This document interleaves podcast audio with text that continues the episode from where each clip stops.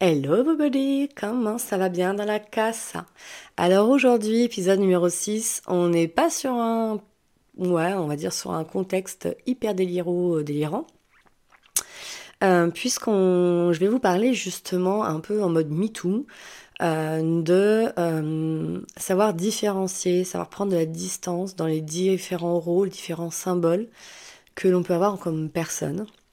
Euh, c'est-à-dire de l'homme, de l'acteur, vous allez voir pourquoi, c'est le petit clin d'œil de l'actualité, du père, du frère, de ce que vous voulez. Pourquoi en fait je, je prends part à cet épisode, ça me tenait à cœur pour différentes raisons. notamment parce que je trouve que c'est un sujet qui est hum, très intéressant euh, de savoir si en effet on est dans le euh, quelqu'un qui est gentil, ou il est méchant, il est tout blanc, ou il est tout noir. Euh, une fois de plus, hein, on est vraiment dans des étiquettes, dans des dualités. Et là, avec l'actualité de Gérard Depardieu, ça soulève beaucoup de choses que je trouve très intéressant. Et je me suis dit, bah tiens, c'est un bon moment pour rebondir sur ce sujet. justement, de différencier l'acteur de l'homme, du père qui peut être, du frère, du fils, voilà, tout ça. Euh, d'ailleurs, c'est Blanche Cardin qui avait fait un, oh, un sketch, mon dieu. Euh, je crois que c'était, elle. Alors, c'était pour lequel? Je sais plus pour lequel, parce que t'as quand même une, sacrée liste. Hein. Quand on dit que Depardieu, c'est un des plus gros monstres, c'est ça qu'on dit, le monstre du cinéma ou je sais pas quoi. bah oui, oui, monstre, on, est dedans. Hein. Ça serait bien qu'on arrête hein, les, monstres à un moment donné. Bon, on, verra comment l'avenir avance, mais je pense que si à un moment donné euh, les paroles se délient, l'expression et qu'on commence à, sortir de la culture du viol, ça va quand même vachement aider. Après, je suis pas là pour dire qu'il a ou qu'il a pas, j'en sais rien, ça me regarde pas, on est vraiment dans la symbolique. Je vais vous parler de Michael Jackson, j'en ai plein des comme ça. Mais là, c'était. Oh là là, c'était quoi? Bon, Blanche, Blanche, Cardin, Blanche Cardin, pardon, en tout cas, elle faisait l'analogie, euh, enfin, donnait l'image du boulanger. Imaginez un boulanger, parce que là c'est les artistes. Les artistes, c'est au-dessus, bien sûr, ce sont des dieux, hein. on est d'accord, c'est au-dessus de la norme populace, euh, bien sûr. C'est un peu comme la politique, tout ça, hein. il y a des au-dessus, il y a des en dessous. C'est très connu. Euh, mais en fait, elle m'a tellement fait rire en disant, bah, c'est comme si c'était le boulanger du coin, et qu'on disait, ah non, mais ok, bon, c'est un violeur, mais il fait un super pain quand même. Non, mais attends, que boulanger, la baguette, je crois qu'elle le fait un peu comme ça. Elle m'avait fait mourir de rire avec un sujet aussi grave en plus. À la Blanche Cardin, j'aime beaucoup, hein, c'est au cas où vous n'avez pas compris. Euh, et en fait, c'est ça, c'est, c'est, oui, tu peux être un bon boulanger, mais il n'empêche que si tu violes, tu violes, tu es un violeur en fait, hein, tu as un comportement de violeur. Et c'est ça qu'on juge, et c'est pas ta baguette, c'est pas ton art, c'est pas le fait d'être comédien, chanteur, ce que tu veux. Une fois de plus, avéré ou pas avéré. Maintenant, c'est vrai que hum, ce sont des personnes connues. Alors, si vous regardez les chiffres réellement des agressions aujourd'hui, sexuelles, viols, euh, tout confondu, euh, si c'est pédophilie, si c'est incestueux, voire les deux, en ce sens c'est pas drôle, c'est assez alarmant parce que les paroles aussi se délient. Je ne pense pas qu'il y en ait forcément plus. Après, hein, s'il y en a plus, c'est qu'on a vraiment un gros problème sur la sexualité, le pouvoir, notre ego. Enfin, il y, a un gros travail de fond sociétal. Hein. De toute façon, ça, c'est une évidence. Je pense surtout qu'on sort un peu la culture du viol, qu'il y a des prises de conscience, la parole se libère. Et ça permet de mettre euh, en exergue tout ça. Alors, une fois de plus, on parle de personnes connues parce que euh, ça touche. Et tout de suite, on se dit Ah, ah, mais moi j'adore cet acteur. Ben ouais, ça, ça, n'empêche que ça peut être un gros con, dire ce que vous voulez, mais un gros con aussi. Hein. J'en ai déjà vu, hein, moi, des acteurs, je les adore au cinéma. Dans la vie à côté, euh, pas forcément. Donc soit on sait faire en effet le détachement des choses ou pas. Il y a des personnes à qui j'ai pu. Michael Jackson, euh, j'adore, voilà, j'adore. I love it. Le chanteur, le danseur. Et il y a d'autres choses que non. Enfin, le blanchiment de peau, quelle que soit la raison. Euh, il y a quand même eu pareil des suspicions, voire c'est peut-être même pas des suspicions, en tout cas d'abus, d'attouchement, tout ça. Enfin, ça non. Je, voilà, c'est comme Gandhi. J'adore Gandhi, ce qu'il représente quand on creuse un petit peu, euh, il n'avait pas l'air d'être hyper, hyper aligné, hyper centré euh, dans ses relations par rapport aux femmes. Mais une fois de plus, c'est qu'est-ce que je prends en fait Je prends certaines parties. Alors, toujours pareil, il y a des limites hein, entre juste euh, je vis en polygamie où je trompe ma femme et où j'abuse. Enfin voilà, je, suis sur la symbolique. Hein. Je, ne nuance pas, mais l'idée quand même de nuancer, bien sûr. Il y a des lois, il y a des règles, il y a quand même des choses qui sont pour moi plus plus impactants, euh, qui atteignent vraiment euh, profondément et vraiment dans le corps, dans l'esprit, dans la chair. Euh, ça commence même souvent par la chair, mais même l'esprit. voilà, je ne ferai pas toute une formation, même si j'en ai fait une pour une association qui est l'UR 2021, c'est ça Non, 2020 je sais plus. Mais voilà, j'aurais fait une formation justement sur les abus, etc. Et euh, les symptômes, euh, la dissociation, euh, l'amnésie traumatique. Enfin voilà, il y, a plein, plein, plein de choses qui se jouent en fait hein, dans les traumas. Et notamment dans ce type de, dans ce type de trauma. On parle aussi bien sûr des personnes qui sont figées en fait face à une agression. On appelle ça l'immobilité tonique. Euh, voilà, bon bref, je rentrerai pas là-dedans, ça peut être un autre podcast pour expliquer euh, plus en détail, mais là c'était vraiment pour, euh, pour parler de ce sujet délicat qui me touche dans ma spécialité de sexothérapeute, parce qu'autant vous dire que je reçois pas mal de personnes qui ont vécu ce genre d'abus. J'ai reçu déjà aussi des abuseurs, pas souvent, mais des personnes qui se, sont rendues compte qu'il y a eu une, forme d'abus ou des personnes qui ont très peur.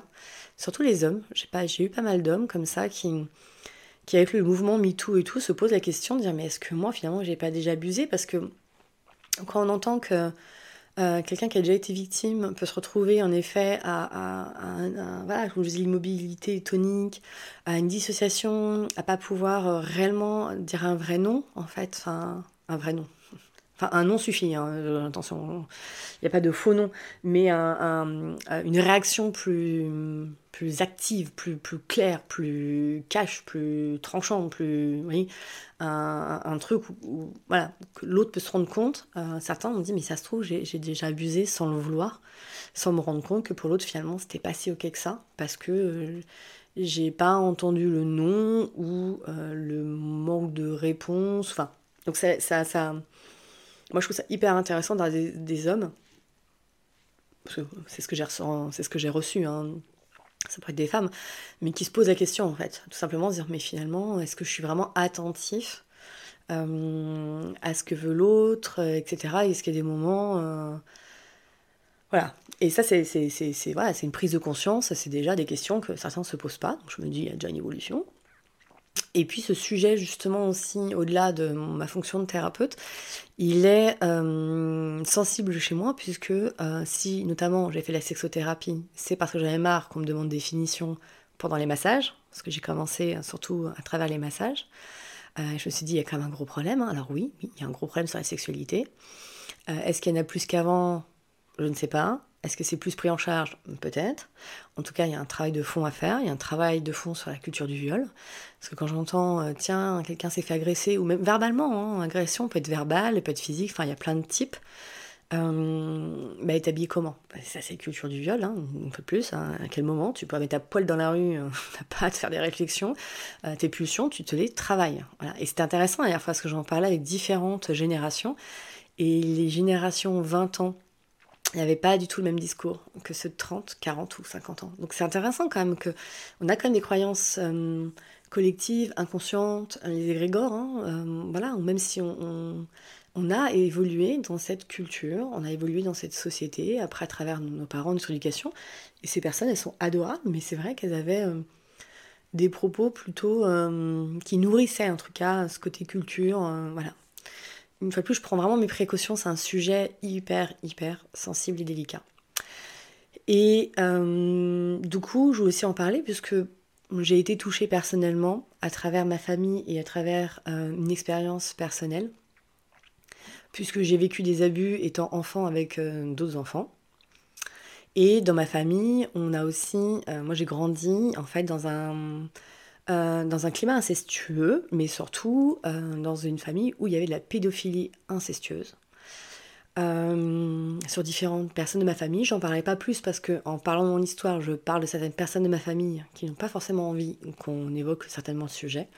C'est juste pour expliquer voilà, que c'est un sujet que j'ai vécu de l'intérieur, en tant que hum, témoin et aussi en tant que thérapeute. Donc j'ai vraiment les trois places qui me qui m'amène à ce genre de réflexion et surtout en me disant, bah, cette personne dans ma famille, euh, bon, je vais quand même donner le nom, hein, c'était mon grand-père, euh, bah, ça pouvait être un très, enfin, ça pouvait être un très bon père et un très mauvais grand-père.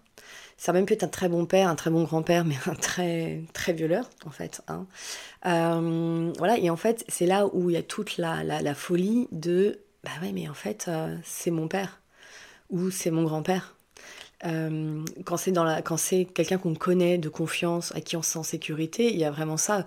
Là, quelque part, l'image que j'ai donnée, elle est un petit peu grosse, mais c'est ça, c'est bah oui, mais lui, on le connaît. Alors, je reprends Gérard Depardieu, mais il y en a plein d'autres, hein, PPDA, tout ça, je, ne sais pas. Hein. vrai ou pas vrai, c'est pas le problème, c'est pas le sujet. Mais en tout cas, c'est bah non, je l'aime bien en fait. Bah non, ce, cet homme-là, je le voyais comme quelqu'un de bon. Enfin, c'est quelqu'un, même quand on les connaît pas, on a l'impression de les connaître. Alors imaginez quelqu'un qu'on connaît, hein, c'est aliénant. Et c'est ce que je disais un jour dans la famille, je disais à mon père, mais tu sais, euh, tu peux avoir eu un très bon père, et pour autant, bah, c'est une maladie, hein, la pédophilie. Euh, et autant, c'est un grand malade, en fait. Ça n'enlève pas, en fait, les bons moments que tu as eus avec lui en tant que père. Moi, personnellement, j'ai eu mon bon moment, euh, même en mode grand-père, je le trouvais pas forcément bon, hein, donc ça... J'avais pas beaucoup d'affect, hein, donc c'était pas très très compliqué de couper. Mais, mais voilà, en fait. Mais pour autant, c'est ne pas voilà, c'est de pas rentrer dans cette dualité et même cette espèce de dissociation. non, non, les deux coexistent. L'ombre et la lumière existent ensemble. Euh, des fois, il y a plus d'ombre, des fois, il y a plus de lumière. Euh, il y a des gens, en effet, ils peuvent être très, très dark. Lumière, par exemple, un excellent compositeur. Alors, je parle une fois de plus de l'art. Mais ça peut être un architecte, euh, il peut être très bon dans son job, un très bon comptable, mais un personnage exécrable à côté, en fait. Et, et la difficulté, c'est quand il y a un affect positif. Parce que quand, euh, quand on ne reconnaît rien à la personne, quelque part, on le fout dans la case démon, monstre, et c'est réglé.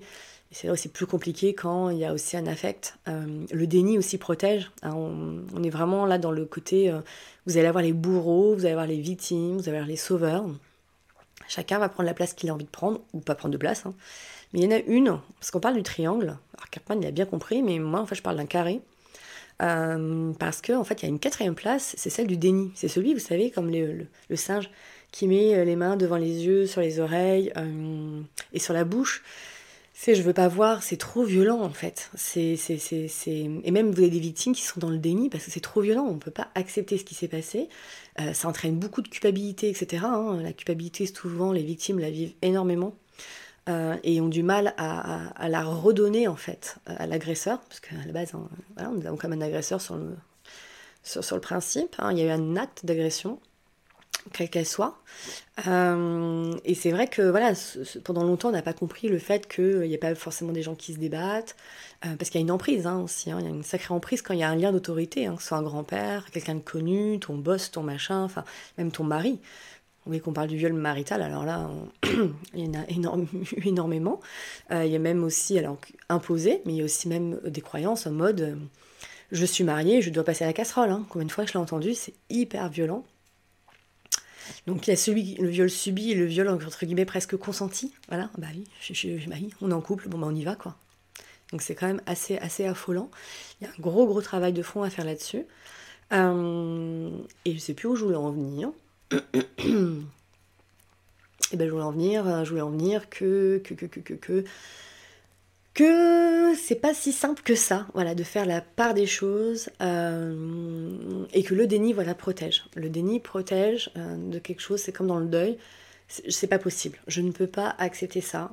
D'ailleurs, vous avez Les Chatouilles de la colère, qui est un film qui est génial. Moi, j'avais vu aussi la pièce de théâtre de Bescon, elle s'appelle, je crois je la suis un peu sur les réseaux sociaux, mais je, remettrai les, liens. Euh, et il est glaçant hein, comme film. Là, il y a Consentement. J'ai pas encore été le voir, mais je pense que je vais aller le voir. Euh, justement, euh, parce qu'on est vraiment là-dedans. Alors oui, des fois, il va y avoir du too much sur l'idée, sur l'image du consentement, du MeToo, tout ça. C'est comme le féminisme, c'est comme tout. Euh, c'est comme par exemple aujourd'hui le non-genre. On, sort en fait d'un état pour aller dans l'état inverse, donc des fois dans le too much, hein, du trop peu au trop, et on va trouver l'équilibre. Mais c'est important aujourd'hui euh, que chacun puisse exprimer ce qu'il a vécu et de faire juste attention à quelle position on prend. voilà, de euh, c'est pas si simple la justice c'est pas blanc ou noir il y a plein de choses Euh, et c'est pas parce que les personnes n'ont pas parlé et que quand il y a souvent une victime qui ouvre sa bouche, d'un seul coup tout le monde l'ouvre. C'est un peu comme en classe. Vous avez un élève qui dit Eh madame, voilà, moi je veux me plaindre, je suis pas d'accord avec ce que vous faites. Puis à ce coup, ça délie les langues de tous les autres, dit Bah nous aussi on est d'accord, on est d'accord. Mais tant qu'il n'y a pas quelqu'un qui ose, euh, on se dit On va pas être cru, on va être décrédibilisé. Enfin, on n'a pas forcément, je pense, confiance dans le pouvoir du collectif. Et qu'on n'est jamais seul et qu'on a souvent besoin de quelqu'un qui initie, qui ose dire bah oui ça m'est arrivé euh, ou là je suis pas d'accord et hop d'un seul coup on peut être soutenu et soutenant. Voilà, je pense que je vais m'arrêter là pour aujourd'hui. Je referai certainement une suite à cet épisode. N'hésite pas voilà, à commenter ou à me poser des questions. Euh, une fois de plus, ça n'est pas un débat, ce n'est qu'un avis, une vision. Ici et maintenant, elle a été différente il y a deux ans, il y a dix ans, elle sera peut-être différente dans deux ans, dans dix ans. Euh, voilà, mais c'est plutôt réfléchir et se poser des questions plutôt que de dire voilà l'absolue vérité. Il n'y en a pas, hein. chacun sa vérité, chacun sa réalité. Euh, mais en tout cas, euh, moi ce que je vois, c'est qu'il y a quand même des choses qui bougent et qu'on est quand même... Euh, voilà, ça bouge, ça bouge et la société est en train pour moi de, de d'évoluer des prises de conscience. Bon, je peux vous l'expliquer en numérologie, tout ça, mais ça, c'est une autre approche. Et je vous dis à tout bientôt pour l'épisode numéro 7.